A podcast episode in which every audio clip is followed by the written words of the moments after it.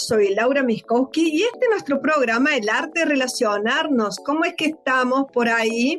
Hoy voy a partir en consideración del segundo capítulo que trata sobre Leila. Y probablemente requiere otra entrega. Es muy rico, vuelvo a decirte el detalle que hay en cada, en cada en cada uno de los capítulos. En este capítulo la sesión principal es de Leila. Leila es la amiga para la que es tan importante el matrimonio, la estructura de la familia, estar casada a como de lugar, eh, la que defiende esa estructura de matrimonio. Ella está abocada a su rol de esposa y de madre. Su marido, un infiel, un estafador, ha robado, es buscado por la policía y, la deja. La deja ella y su hijo sin dinero cuando huye eh, y la deja también sin hogar. Bueno, ella mm, busca como un refugio en, en, en la casa de Segbi, ahí en donde vive Saman. Eh, a todo esto, que es el perfil que se va dando desde el primer capítulo de ella, ella es una Instagramer, eh, le gusta lucirse, mostrarse, su imagen es muy importante, pero también en el capítulo 1 hay una escena en donde ella no se anima a entrar al mar porque le tiene miedo al agua. Ese es el perfil de Leila, me parece eh, que es la, como muy fresca, de las tres la más fresca, muy graciosa, me parece de muchísima ternura, todas, toda la serie y todos los personajes son de ternura, pero ella en especial tiene algo como de una niña, ¿no? Como una niña. Bueno, el capítulo 2 comienza en una escena en Creta 1924. Una mujer está huyendo y pide ayuda para que la lleven en una barca. Ella es Eleni. Ya en esta escena, gente querida, tenemos mucha tela para cortar y me voy a detener un tiempo porque es muy importante lo que esta escena muestra. En el contexto histórico voy a hablarte que es la independencia de los turcos a principios del siglo pasado, ¿no? En la costa occidental del mar Egeo, donde hoy es Turquía, estaba Esmira, que es una Esmirna, perdón, era una ciudad muy populosa en donde la mayoría de los habitantes eran griegos cristianos y muy pocos eran turcos, eh, eran una minoría. Y en Creta había muchos turcos eh, musulmanes siendo una, una urbe cristiana, ¿no? En, la, en Turquía se libera entre turcos y griegos, se libera una guerra que en agosto de 1922 el ejército de Mustafa Kemal toma esta, eh, esta Esmirna y pone fin al imperio otomano e inicia el proceso de fundación, te diría, de anunciando la creación de la República Turca creo que en octubre o noviembre de 1923. Bueno, así surge un acuerdo de paz. En ese acuerdo de paz, después de muchos meses de negociación, aparece lo que se llama el intercambio de poblaciones entre griegos y turcos, que no solo tuvo que ver con una cuestión de griegos y turcos, sino de eh, homogeneizar sobre todo la cuestión religiosa. Y el objetivo de este intercambio era conseguir eso, homogeneizar. ¿Qué quiere decir homogeneizar? Los míos para acá, los tuyos para allá, ¿no? Eh, a nivel étnico, a nivel religioso, a nivel nacional. Y esto implicó aproximadamente que dos millones de personas, un montón, en esa época. Imagínate los contextos, ¿no? Porque nosotros por ahí eh, no, no contextualizamos las cuestiones. No es lo mismo una migración ahora que las estamos teniendo nuevamente por el marejeo hace años, ahora desde África hacia Europa, o hemos tenido migraciones ahora con la guerra, ¿no? De, de Ucrania y Rusia, y tantas otras guerras que las hemos naturalizado en el, en el tiempo, como es todo Medio Oriente, Israel, Palestina, Siria. Bueno, eh, es todo un tema, pero bueno, en esta en esta del intercambio de poblaciones, más o menos un millón quinientos mil de griegos fueron este, deportados, por decirlo así, eh, de una manera, y más o menos medio millón de musulmanes turcos. Bueno, la mayoría fueron tratados como refugiados, eh, como expatriados de sus lugares de nacimiento. Muchos habían nacido ya ahí en los lugares y mm, los turcos son echados de Creta y los griegos son echados de Turquía. Este fue el intercambio de población o de expulsión mutua acordada. Y bueno, vos me dirás, ¿qué me importa esto? Bueno, es importante el contexto histórico. ¿Por qué? Porque en esta escena lo que podemos ver es cómo funciona la conciencia de los grupos en los vínculos en caso de pueblos y culturas. Y vuelvo a la escena, a la escena esta donde Eleni, la mujer que corría hacia la barcaza le dice al hombre, somos vecinos. En su ruego, en el ruego de que la lleve en la barcaza, le dice, somos vecinos. Y el hombre que está preparando la barcaza le responde, ¿qué importan los vecinos? Si no hay lugar para nosotros en Creta, tampoco hay lugar para ti en este barco. Bueno, gente, así funciona la conciencia del grupo en donde si no sos de los míos, no me importa que sobrevivas. También frases que están subyacentes diciendo yo soy mejor que tú, o yo merezco sobrevivir, o nosotros somos los mejores, o nosotros somos los buenos. Después que hay guerras, hay mucho esto de que nosotros somos los buenos. Bien, eh, para quienes quieran profundizar sobre este tema, sobre los órdenes entre pueblos y los grandes conflictos, yo les recomiendo un libro que se llama Después del conflicto la paz, es de Bert Hellinger, la editorial de Alma Lepic lo tiene. Hellinger ha hecho mucho análisis de cómo extrapolar las conciencias personales o de grupos pequeños a grandes grupos. Este, parece estar al servicio del bien, pero también muchas veces está al servicio del mal y con muy buena conciencia. Nosotros aseguramos nuestras relaciones dentro de determinados límites, pero fuera de estos límites, bueno, es una fuerza terrible que podemos observar justamente en las guerras. ¿Qué es lo que podemos observar? Cómo los fines de un grupo aislado pueden justificar en esta conciencia una superioridad para exterminar o vivir por encima de otro. Para que tomes una dimensión de esto, eh, separé en un libro, en este libro de Bert Hellinger, del amor del espíritu, en la página 180 hay una, mm, todo un análisis de lo que él llama los grandes conflictos, este, y quería separar, discúlpame, estoy buscando, lo había dejado separado, acá está.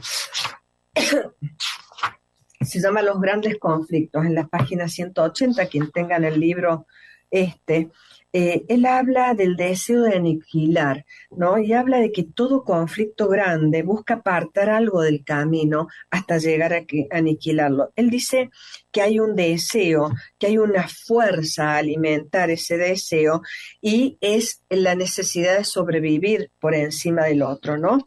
Cuando la vida se ve amenazada, él dice, bueno, no solo intentamos sobreponernos, sino que sacamos el obstáculo de nuestro camino y eso es el deseo aniquilar.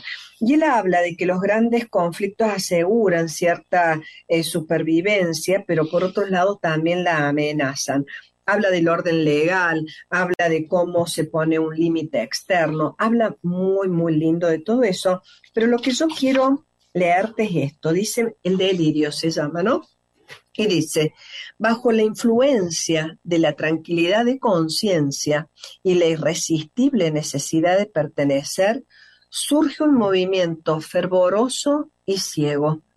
Por un lado, provoca una sensación de éxtasis, el éxtasis de la inocencia, de la conciencia tranquila, de la pertenencia, que sin embargo, al mismo tiempo, se dirige con ira ciega en contra de otro conduce a que los a los individuos hasta el punto de estar dispuestos a matar en conjunción con un deseo de aniquilar a otro sin que la mirada considere que esos otros son seres humanos.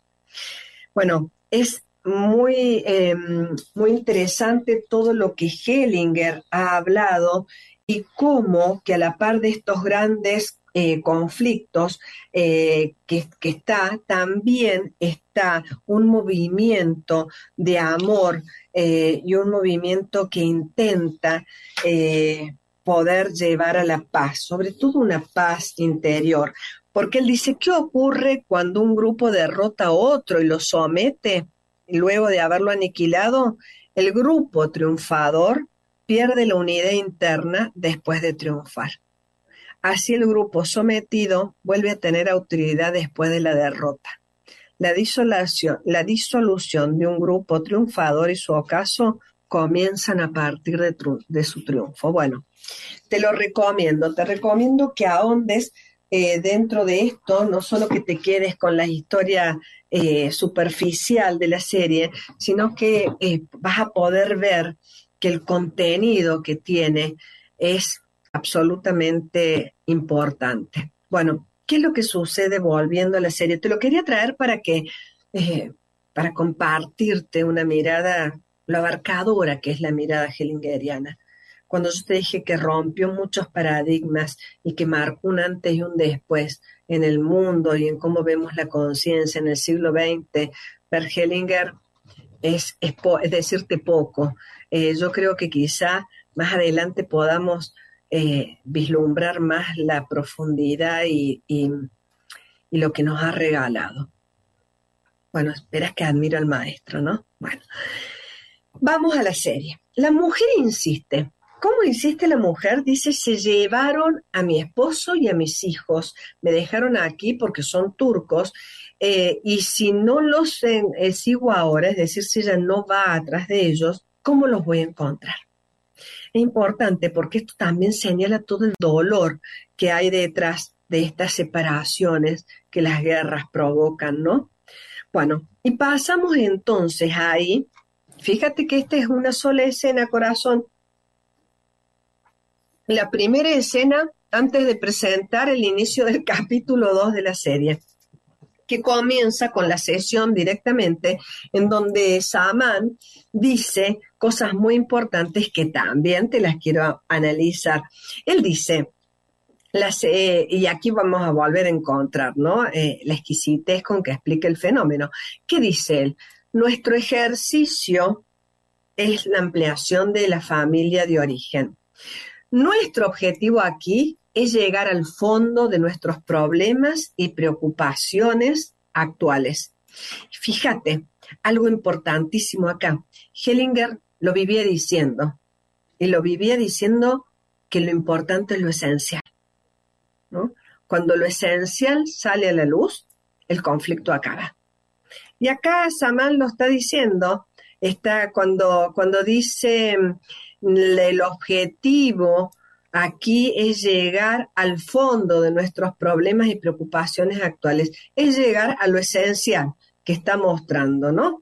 Y continúa también nuestros propios círculos viciosos y tocar suavemente esos sentimientos y esas emociones. Abrir la caja negra del avión con los datos que se repiten, pero de una manera suave. Una manera suave, no retraumatizante. ¿Qué quiere decir esto? Que ninguna constelación se vuelve a revivir lo que sucedió. No se trata de eso. Se trata de que a través de impulsos y nuevos movimientos se desbloquee esa información, se integra algo, algo que estaba separado se une, pero lo más importante en ese desbloqueo, la vida vuelve a fluir. Lo otro que dice Saman aquí no es una obra de teatro. Vos sabés que la última vez que Hellinger dio un entrenamiento internacional fue en Cancún.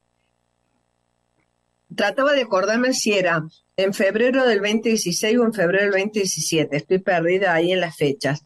Pero fue la, última vez que le apareció en público dando un, entrenamiento. La segunda vez que aparece en público es festejando su cumpleaños en 92, creo, este, en, en México. Bueno, En Cancún, Bert Hellinger, yo no te puedo explicar cómo sacaba a los representantes de arriba del escenario gritándoles puro teatro cuando los representantes se ponían muy, muy emocionales. Él hacía mucho eh, hincapié en que la constelación familiar no era una actuación, así que es tal cual lo dice Saman, acá no es teatro. También dice no es juego, y sí es cierto también, no se constela por curiosidad, hay mucho respeto al procedimiento y a esta verdad justamente que aparece cuando el espíritu nos la regala, que nos da una comprensión y que algo se desbloquea en el alma. Muchas veces esa verdad no la comprendemos y nos desafía. Aquí en la, en la serie lo llaman nos confronta. Bueno, y no es psicodrama, y ahora te paso a explicar por qué he recibido consulta de qué es el psicodrama. El psicodrama es una técnica exquisita, hermosa, y la diferencia que tiene es que en el psicodrama eh, se le da el guion a cada representante. Entonces, si, si alguien está trabajando en psicodrama y veo que tiene que trabajar con el papá o con quien sea, le digo, bueno, ¿y cómo era? Dame características. Y al representante se le dice lo que tiene que representar. Bueno, aquí no. En la constelación no, aquí la persona que es representante, al centrarse, es un vehículo, una membrana permeable, un cable en donde la información oculta del sistema nos es revelada. Bueno, y termina diciendo, es un ejercicio espiritual. Todos van a experimentar en minutos y lo verán por sí mismos. Y esto a mí me encanta porque sí, una constelación es una experiencia que todos los que participan viven. Y esto es importante porque a veces vas a un grupo de, constelaciones y decís, no, si yo no constelo lo mío, no constele. No, no, por el hecho de participar, todo lo que se mueve esto es, es, es bueno, es tu experiencia, te ayuda. Es más, una palabra que diga el facilitador o alguien o alguna representación puede ser también tu constelación. Acordate que te he dicho, y más adelante te lo voy a repetir, que sucede dentro del alma del cliente, de quien consulta. Bueno, y comienza la sesión, ¿no? Saman le dice a Leila, elige a alguien para vos y no importa si es hombre o mujer. Y a esta altura, fíjate que nunca le ha dicho que necesitaba constelar. Dijo, yo quiero, ¿no? Nunca había dicho un motivo, a no ser que a mí se me pase, pero la verdad es que no lo pesque. Y entonces ella elige un hombre, un hombre que se coloca en el espacio, un hombre que se centra y un hombre que queda libre al movimiento. Y entonces comienza a balancearse y el facilitador le pregunta, le pregunta al representante, ¿cómo estás? ¿Cómo estás, Leila? le dice, ¿no? ¿Por qué? Porque una vez que el representante es posicionado en ese espacio, ya son la persona a la que representan. Y entonces le dice, ¿cómo estás, Leila? al representante, no al cliente que tiene sentado al lado. Dice, no estoy bien, me estoy ahogando. Y Leila inmediato es convocado con lo que escucha de la representación y dice, Señor, yo tampoco sé nadar. Mira cómo ella, con lo que dice y lo trae el representante, hace el movimiento para que la conecte con que ella no sabe nadar y siente que se ahoga, ¿no? Cuando lo intenta. Entonces, eh, Saman le dice, elegí a alguien más para tu sensación de ahogo. Y aquí vamos a las dinámicas, porque aquí lo que hace es desdoblar el síntoma. ¿Será acaso un sentimiento adoptado? Pensé yo cuando miré. Bueno, las constelaciones familiares muchas veces sacan a la luz sentimientos que son adoptados en el sistema. Que algo que sintió o que vivió, por ejemplo, una abuela, alguien hacia atrás, puede ser sentido por una nieta, ¿no? Y a eso tiene un nombre, tiene un nombre, se llama transferencia. Bueno, Hellinger no solo definió la transferencia en cuanto a sentimientos adoptados. Hellinger decía que en una constelación trabajábamos sentimientos primarios, es decir, aquellos que generan mucho dolor mucha alegría también, sentimientos primarios, primarios. Están los sentimientos secundarios, que son aquellos que nos defienden de este dolor primario. Eso no se trabaja en una constelación, eso se trabaja en psicología, eso es lo que haces en una sesión de psicoterapia. Los sentimientos secundarios, se trabaja sobre la defensa y demás. Y sobre sentimientos adoptados del sistema, algo que no quedó tramitado, puede ser sintonizado y vivenciado o sentido, aunque no sea el destino de la persona esta, este posterior, ¿no? Cuando alguien siente lo que sintió un ancestro, pero este, no, no le pertenece, ¿ok? Bueno, también Hellinger, ¿sabes de qué habló? De algo que se llama doble transferencia. La transferencia es lo que te acabo de explicar. Hay un sentimiento que he vivido, sentido, no tramitado, por un anterior y lo siente tal cual un posterior cuando no tiene quizá esas situaciones de vida o lo siente de tal manera que le genera y vive ese destino. Y la transferencia doble es cuando coloca eso en otra persona, es decir, que hay transferencias de sentimientos y hay doble transferencias cuando son colocados en este presente. Te lo explico con un, con un ejemplo, mira, este ejemplo está en el libro justamente Felicidad Dual. Una mujer consulta que ella se enoja y siente muchos celos por su marido, Y eran infundados, dice, son infundados. Lo que aparece en la constelación es la información de que su abuela recibía al abuelo con la amante y le servía la comida todos los domingos en la mesa de la familia. Y lo hacía como calladita, y muy prolija. Este, y, pero parecía que la abuela realmente estaba mal por dentro. La primera transferencia sería que esta nieta siente celos y enojo hacia su marido. Ese es el sentimiento adoptado. Pero la segunda transferencia es que no lo pone sobre su abuelo, que era el que llevaba la amante, sino sobre este, que es su marido hoy, que ni siquiera le da un motivo ni parece enojo, ni parece celos. Bueno, eso se llama transferencias y dobles transferencias son sentimientos adoptados, algo que pasó en el pasado no queda entendido, tramitado, vivido de manera que se agote y yo, que soy un posterior, estoy en sintonía y lo vivencio como algo propio, ¿no? Y encima quizá lo pongo sobre una relación nueva que no tiene nada que ver con aquello o con aquellos que lo vivieron atrás. Bueno, esta dinámica de esta sesión en realidad es mucho más profunda y ahora te la voy a seguir desmenuzando, este, porque en realidad se trata de una implicación sistémica también eh, y, y voy a seguir viendo para que la podamos explicar. Bueno, ¿qué pasa entonces ahora en la sesión? Elige a Ada.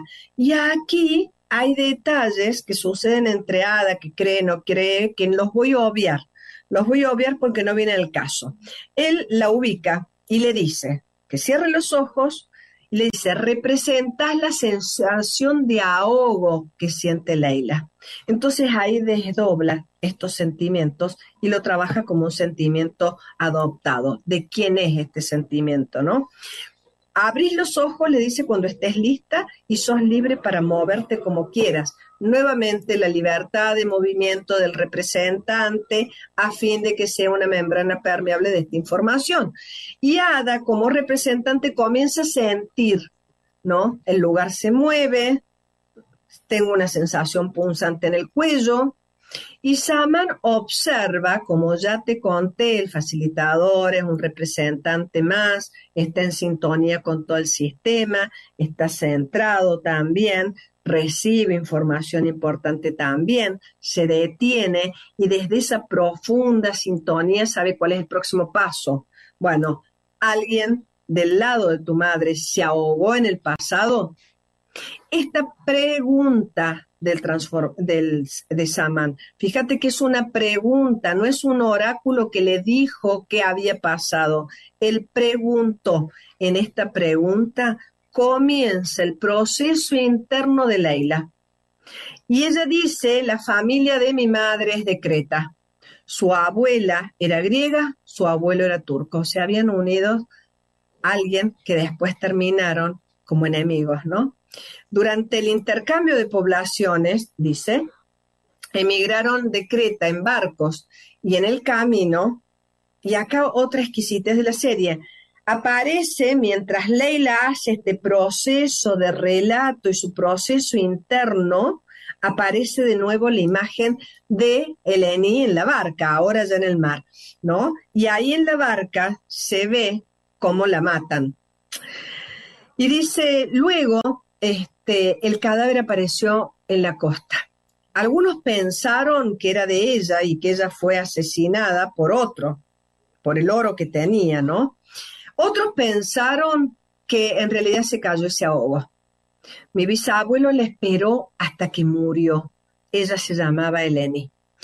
Y ahí Leila está profundamente conmovida, conectada con el dolor de su familia, conectada con el dolor del abuelo, conectada con la memoria de su abuela. Y nuevamente se muestra cómo el proceso de sanación, de reconciliación, se da internamente en el alma del cliente. Ada no puede respirar.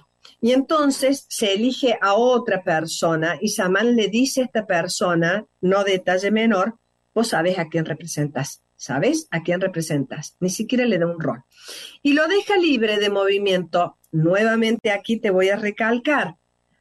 El em, representante, la confianza que tenemos en los representantes, es el representante el que nos trae esta información, es quien muestra la imagen de conflicto, es el que experimenta la energía que ha quedado congelada en ese sistema.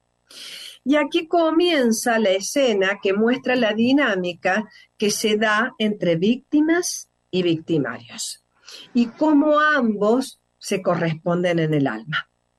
Aquí me voy a detener específicamente un instante. ¿Sabes para qué? Para contarte algo mío personal. En el año 2002, más precisamente en noviembre, eh, fue donde lo vi eh, por primera vez con Bert Hellinger. Y, él mostró en el 2002, por primera vez yo lo vi mostrar, los movimientos del alma, las líneas transgeneracionales y las implicaciones entre víctimas y victimarios. Fue en Palma de Mallorca. Me tocó en buena suerte participar y constelar con él y quiero agradecer públicamente a Tiu Wolfsman que ella me llevó como paciente y gracias a esa constelación yo y uno de mis hijos salimos de una implicación sistémica bastante grave de la línea de mi papá. Yo sé por experiencia que se puede ayudar y en mucho cuando alguno de nosotros estamos viviendo o estamos reparando o estamos compensando el destino de un anterior. Por eso adoro Hellinger, adoro las constelaciones y soy tan respetuosa de la línea ortodoxa, te diría, que, más, que marcó el maestro. Vuelvo a Samán, vuelvo a Samán. Él, ¿qué hace? Acerca a la sensación de ahogo a este último representante y le pregunta, ¿cambió algo? ¿Cuál es tu primer instinto? ¿Qué pensás hacer? Y ella dice, quiero lastimarlo. Y lo que se muestra aquí es la dinámica de fondo entre ambos, que tiene que ver con el orden de la compensación de la deuda en negativo y de la justicia compensadora. Y te explico, en el intercambio entre dar y tomar, ese intercambio entre tomar y dar en una relación es la condición indispensable para que la relación sea lograda. Cuando este intercambio es positivo, siempre esa relación va a crecer, va a crecer en felicidad, va, a ser un intercambio mucho más amplio, entonces va a ser mayor la felicidad. Pero esta, este impulso de la conciencia interno, esto es instintivo, también hay que tenerlo en cuenta cuando el intercambio, la compensación es negativa. Cuando algo me daña alguien me daña, el impulso, el instinto, lo que lleva es a que yo le quiero dar más de lo mismo. Cuando uno hiere de alguna manera a otro, la víctima tiene que hacerle algo que le duela, decía Bergelinger, pero menor. Él decía una compensación o una reparación, pero con amor, algo menos para recuperar el intercambio positivo. Y Hellinger marcaba mucho que las víctimas tenían este poder de reparación y que siempre una víctima podía pedir y debía pedir esta reparación. Sin embargo, y hay, hay daños y daños, ¿no? Cuando alguien quita la vida es un gran daño. No es lo mismo que yo, no sé, eh, te dañe porque a vos te gusta que te saluden en los cumpleaños yo me olvidé de tu cumpleaños. A mí me ha pasado con varios amigos, yo me vivo olvidando de los cumpleaños, ¿no? Y entonces se ofenden y se sienten dañados. Bueno, eso lo podemos solucionar. O cuando mi marido me ha sido infiel, bueno, me ha dañado, pero quizá lo puedo solucionar, inclusive juntos podemos continuar aún con esa infidelidad que nos ha llevado a estar mejor, quizá, o nos separamos, o lo que sea. Bueno, no importa. El tema es que la vida, la vida, el que daña tu vida, es un gran, gran daño y la reparación es totalmente diferente, ¿no? Lo importante es saber que cuando estamos en una relación de daños, que nos hemos dañado, si ambos elegimos cada vez estar en este, en este ida y daca de daños, seguimos vinculados en la desgracia. Eso es muy importante para tener en cuenta y muchas veces como eh, guardamos el, el rico gusto de la venganza y por eso no dejamos algunos daños terminar o algunas relaciones darlas por acabadas, ¿no? Bueno, en, esta, en este momento Samán le dice, adelante, adelante, y ella lo empuja, lo empuja y grita, Él es la causa de tu muerte, él es quien te hizo sufrir adelante. Y mientras eh, las representantes de la sensación, mientras, la sensación de ahogo está golpeándolo, Leila llora, está nuevamente profundamente conectada con ese dolor. Y entonces Ada, que es la representante de la sensación de ahogo, le empuja, le empuja con ira, le empuja con fuerza. Y en ese movimiento comienza a descongelarse esa energía de dolor y comienza a descongelarse esa compensación. Entonces Amán le pregunta al asesino cómo se siente. Y el tipo dice, estoy bien, no me importa. Bueno, su alma también está congelada, súper congelada. Y el facilitador entonces ahí hace lo que se llaman intervenciones, ¿no? Interviene, todas son intervenciones, estas pequeñas, pone a alguien, saca a alguien, las preguntas, son intervenciones, este, le dice, mírala y decile, yo te maté. Esa es la verdad. Esa es la verdad que necesitaba ser dicha. Yo te maté. Inmediatamente procede al movimiento de reconciliación diciendo, llevan años cargando con ese dolor, acabemos con esto. La víctima dice, no lo haré. Reciente decía, ¿no? Hellinger decía que en la víctima está la posibilidad de reconciliación. Cuando, cuando renuncia a la venganza, cuando le deja absolutamente toda la carga y las consecuencias de los actos al victimario o al perpetrador. Y ahí se acaba este intercambio negativo y se acaba la justicia compensadora. Y entonces Amán le dice, le devolverás lo que es suyo, le quitarás lo que es tuyo, ¿no? Y entonces ahí se queda la deuda en cero, en cero, tablas, en cero, no hay relación. Y entonces aparece la, la escena de la unión de las dos manos. Esa escena es tan significativa porque es lo que mostró Bergelinger en el año 2002, cuando víctimas y victimarios volvían a tocarse. En el momento en que víctimas y victimarios volvían a tocarse, esto que estaba separado en el alma de la familia era como que podía recién disolverse en ellos, quedar en ellos y morir. La unión de las dos manos es lo que Hellinger mostró en ese año, la reconciliación entre víctimas y victimarios, que ambos se corresponden en esta muerte, que ambos son iguales ante el dolor. Y esta unión es la que libera de la implicación. Hoy, bárbara con el tiempo, lo estoy mirando, lo estoy mirando, chicos. Bueno, y no tengo para preguntarte, te extraño, porque, porque cuando te pregunto y me contás cómo voy, eso es como, como mi brújula. En la red familiar actúa como si tuviese toda la red familiar, la familia y la red, como si tuviera un alma común. Esta alma común vela porque existe un equilibrio entre ganancias y pérdidas que abarca varias generaciones. Una implicación es un movimiento, eh, te podría decir como dos movimientos. Una es esta que te decía estar intrincado o entramado en sentimientos adoptados. Hay otro tipo de implicación que es mucho más grave y que la vamos a ver en capítulos posteriores, de un movimiento de la conciencia arcaica. En el capítulo que viene voy a ahondar sobre la definición de esta conciencia. Esta conciencia viene de cuando vivíamos en tribus gordes y tiene por finalidad restituir la integridad, no permite que falte nadie, ¿no? del sistema. ¿Y cómo la reintegra? La reintegra con un posterior. Mm, y, a veces de manera muy, muy cruel.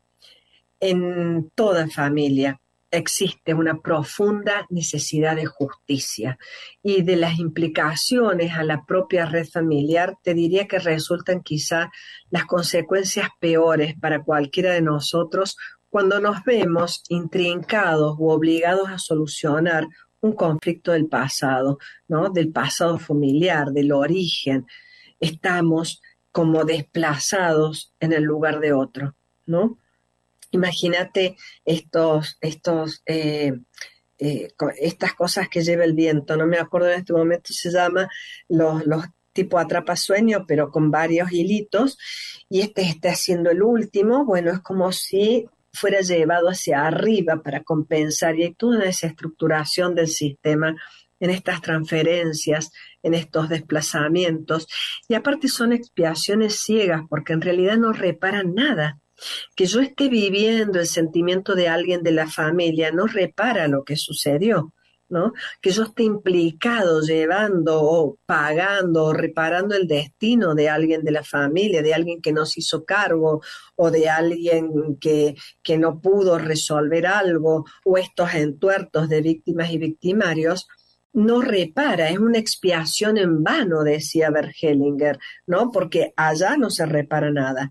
Y con el procedimiento de las constelaciones familiares, lo maravilloso fue poder traer a la luz estos entuertos y poder atraer a la luz estas intricaciones y poder dejar atrás, ¿no?